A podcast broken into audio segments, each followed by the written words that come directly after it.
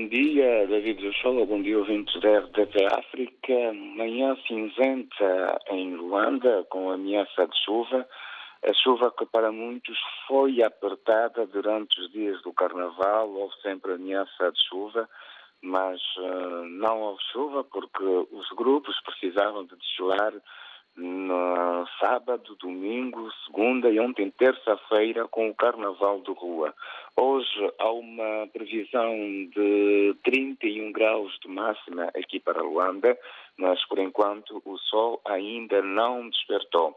Quem despertou mesmo e quase que não dormiram foram os grupos do Carnaval, que depois do Carnaval de Rua grande parte destes grupos, ou pelo menos os seus principais representantes, estão a caminho da Liga Nacional Africana, onde vai acontecer durante o final da manhã desta quarta-feira o anúncio dos resultados do Carnaval de 2023, Carnaval da classe infantil, da classe B adultos, ou seja, chamada segunda divisão, e também da classe A adultos, que são os 13 grupos principais do Carnaval do Luanda que desfilaram na última segunda-feira. Então aguardam-se pelo anúncio dos resultados nesta quarta-feira e vamos então saber quem vencerá o Carnaval. O título está na posse do União Mundo da Ilha, que é o grupo com mais títulos no Carnaval do Luanda. E vamos saber se o União Mundo da Ilha vai rivalidar o título ou então se teremos um novo vencedor no Carnaval de Luanda. Também a marcar a atualidade nesta quarta-feira, fora do Carnaval, mas para a atualidade política, hoje, 22 de fevereiro, é o Dia do Patriota. É assim que a UNITA consagra esta data, o 22 de fevereiro, o maior partido na oposição consagra esta data em homenagem ao seu líder fundador, Jonas Savimbi, que faleceu a 22 de fevereiro de 2002. Jonas Savimbi tombou em combate na província do Mochico, na região do Lucusse, e a UNITA aproveita este momento para realizar várias atividades e para homenagear o seu líder fundador.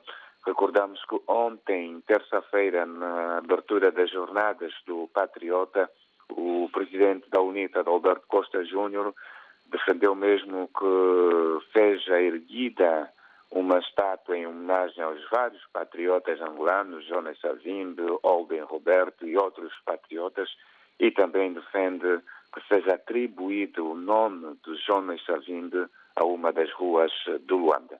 São então alguns dos destaques, dos destaques que marcam esta quarta-feira, quarta-feira também que é dia de retorno ao trabalho, depois de um fim de semana prolongado, sexta, sábado, domingo, segunda e terça-feira não houve trabalho em Angola. Aliás, sábado, domingo, segunda e terça-feira, assim é que está certo, devido ao carnaval e hoje então o retorno ao trabalho.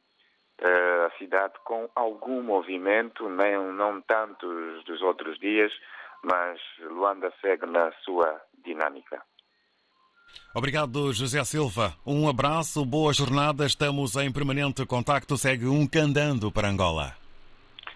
Verdade, um candando forte, bem recebido. Muito obrigado. E nós vamos aqui continuar atentos, ainda na ressaca do Carnaval, para conhecer os resultados desta que é a maior festa popular em Angola. Estamos juntos. Bom dia.